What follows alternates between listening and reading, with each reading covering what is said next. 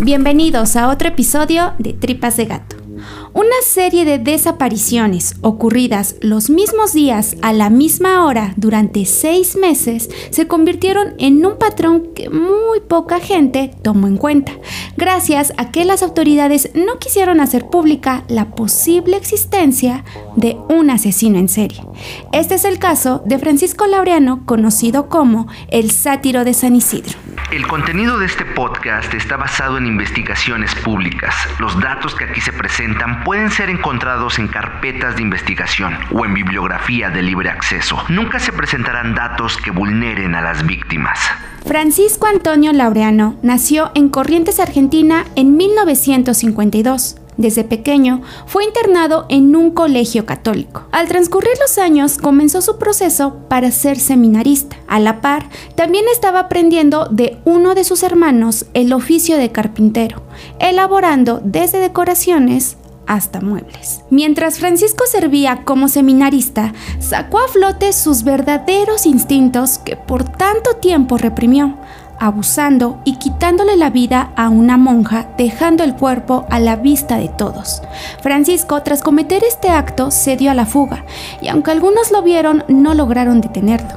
Para 1974 y con 22 años, Francisco comenzó una nueva vida en San Isidro donde conoció a quien sería su esposa, una mujer que ya tenía tres hijos y que él quería como si fueran propios. Como padre era el más atento y cariñoso, jugaba y le contaba cuentos a los niños para dormir.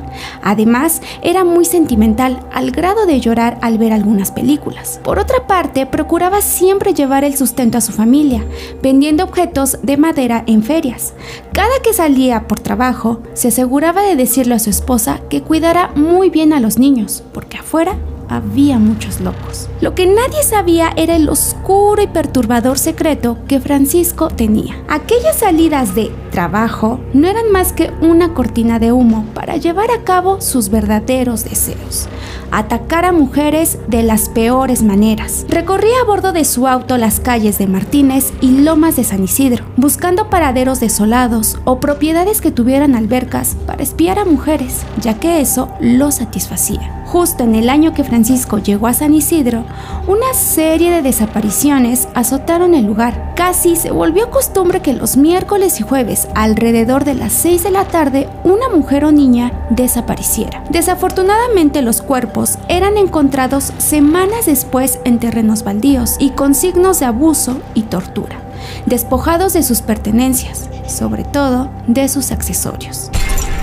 Las autoridades no quisieron hacer pública la posibilidad de que un asesino anduviera suelto porque supuestamente no querían desatar pánico, pero otras personas apuntaron que la verdadera razón tenía fines políticos para no dejarlos en mal. De lo poco que se sabía es que un hombre fuerte estaba atacando a mujeres debido a que la manera en que las sometía se prestaba para pensar que las víctimas quedaban vulnerables ante tanta fuerza empleada, y las autoridades comenzaron a adjudicar todas las denuncias de desapariciones y abuso a este sujeto. Por otra parte, mientras estos crímenes ocurrían, Francisco le hacía saber a su esposa su mayor deseo, convertirse en un artista reconocido y que sus obras se volvieran famosas para exponerlas en grandes recintos y museos. Su esposa contó que mientras le platicaba esto, Francisco parecía feliz y entusiasmado, cosa que cambiaba de vez en cuando al volver a su casa después de trabajar, ya que regresaba serio, callado y pensativo, sin hablar con nadie hasta ir a dormir. Para enero de 1975, el asesino encontraba a su nueva víctima, que no era una, sino dos. Dos menores de 5 y 7 años que se encontraban en su casa solas porque su madre había salido un par de minutos a comprar unas cosas a la tienda cercana. Cuando ésta regresó, la escena que presenció la dejó sin aliento.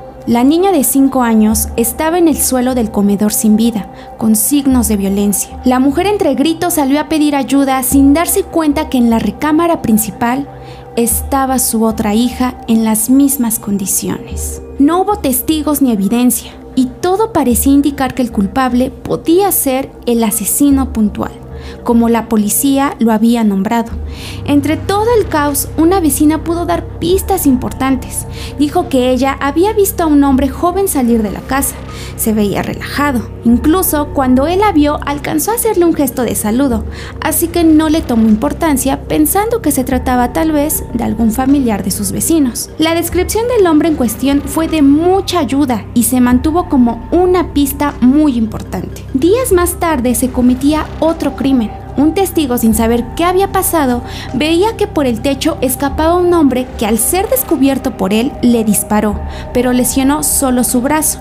Así que el testigo pudo dar su declaración y sobre todo la descripción del atacante. Juntando toda esta información se percataron que era la misma persona, así que realizaron un retrato hablado del atacante con las siguientes características. 1,70 de altura, delgado, cabello castaño, piel morena y de acento norte de vestimenta lo caracteriza unos tenis azules con suela blanca. A la descripción se le añadió el siguiente texto. La policía de la provincia de Buenos Aires solicita al vecindario, en el caso que de observarse circular por las arterias de la zona a personas cuyas características fisonómicas guarden similitud con la imagen de más arriba, se dé inmediato aviso telefónico a las dependencias más cercanas. Las autoridades idearon varias formas para poder atraparlo. Pusieron a mujeres policías con características que pudieran atraer al criminal, pero esto no había dado resultado.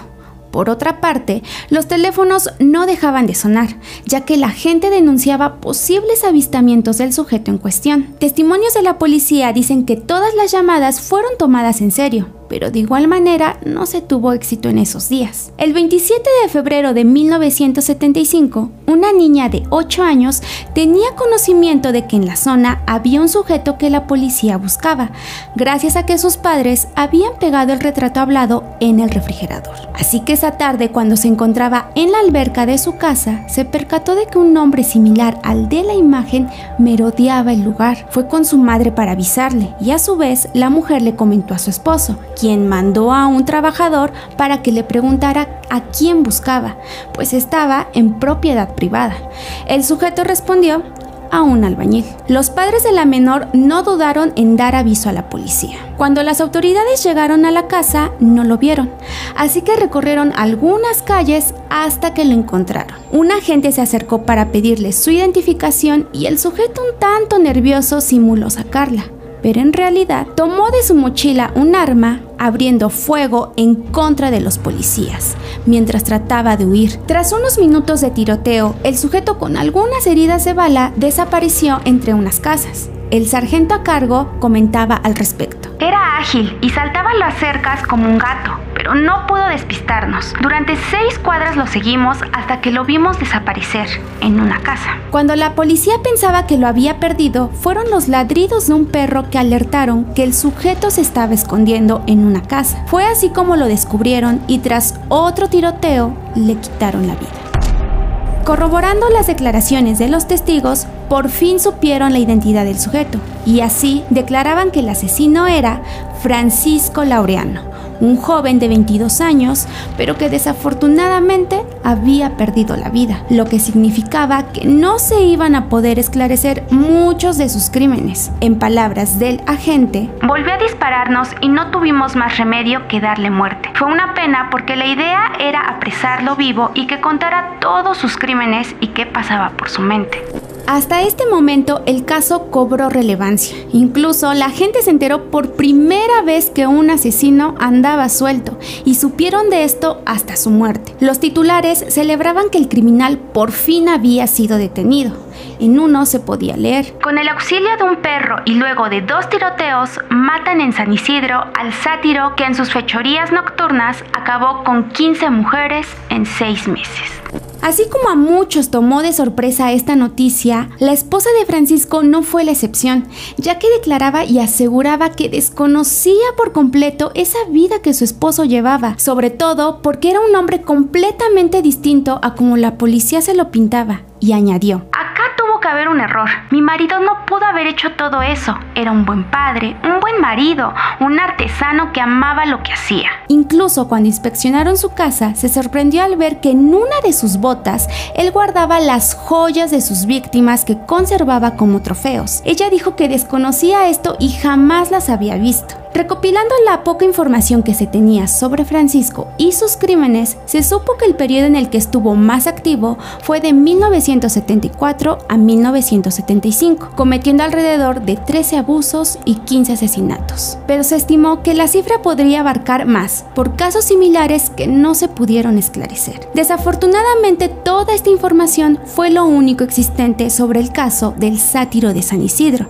pues con su muerte muchas preguntas no pudieron responderse y también las únicas fotografías que se pudieron obtener de él fueron tres que le tomaron durante la necropsia, de las cuales una en particular generaba una sensación extraña por tener los ojos abiertos como si estuviera vivo. Francisco fue un asesino organizado que supo muy bien llevar una doble vida para no levantar sospechas. En las escenas no hubo evidencia que lo incriminara, por lo cual fue más difícil atraparlo desde el primer instante. Los lugares que merodeaba los estudiaba a la perfección, para saber en qué momento había menos gente y entonces atacar. Se cree que Francisco llegó a frecuentar más de una vez los lugares donde atacaba, para recordar sus crímenes, pues en cuanto fue atrapado, algunas personas dijeron haberlo visto en diferentes días en los mismos lugares, que por lo general eran paradas de autobús y lugares con Hay quienes dicen que el periodo de enfriamiento de Francisco fue tal vez por remordimiento, pues según su esposa, cuando Francisco llegaba de trabajar, solía permanecer callado sin hablar con nadie, con la mirada perdida como si algo le preocupara y así permanecía hasta irse a dormir, comportamiento contrario a como era la mayor parte del tiempo con sus hijos, cariñoso y un buen padre. Por último, algunos investigadores aseguraron que el móvil de Francisco era el abuso, ya que se cree que era boyerista al solo pasar ratos espiando a mujeres para concretar su satisfacción atacándolas. El caso del sátiro de San Isidro en su momento no cobró tanta relevancia como las familias de las víctimas hubieran querido, pues por alguna razón nadie quería que se supiera qué estaba pasando, pero tampoco avisaban para poner bajo alerta a las mujeres de la zona. También reprobaron el hecho de que Francisco muriera sin pagar en vida todo el daño que le había causado a las mujeres, dejando en duda cuántas más fueron sus víctimas. Y así, es como llegamos al final del caso de uno de los asesinos más siniestros que Argentina tuvo, o al menos las autoridades así lo catalogaron. Este fue el caso de Francisco Laureano, el sátiro de San Isidro. Y bien, así llegamos a un episodio más de Tripas de Gato. ¿Qué les pareció? Ya saben, comentarios, nosotros vamos a estarlos leyendo. Interactúen con nosotros para que podamos llegar a más personas. Bienvenidos a los nuevos que se unieron a la familia de Tripas de Gato. Muchísimas gracias por todo su apoyo, ya sea en cualquiera de nuestras plataformas. Muchísimas, muchísimas gracias por todo su apoyo. Recuerden que nos pueden seguir en Facebook, en YouTube, en Spotify, plataformas de podcast y también tenemos TikTok e Instagram. Si quieren saludos, si quieren aparecer en los episodios de Tripas de Gato, los saludos los estamos recibiendo en Instagram. Así que váyanos a seguir y nos dejan su mensajito. Y eh, sigan todo lo que está haciendo ahorita Tripitas de Gato, todas las secciones que tenemos, archivos oscuros, relatos, nuestros episodios de cada semana y compártanlos con más personas para que tengamos más alcance y podamos seguir haciendo más contenido. Los saludos de esta semana son para Mané y Luca de parte de Oner García que dice que nos escuchan en familia y son somos sus favoritos. Muchísimas gracias. También para, ah, también nos dijo que los ama muchísimo. Saludos para Selene 110519 y para Freymar. Muchísimas gracias a todos por sus mensajes de apoyo y sin más que decir, yo soy Beth y recuerden que lo esencial es invisible a los ojos. Tripas de Gato es una producción de dientes de machete. Los podcasts son chidos pero rifan más aquí.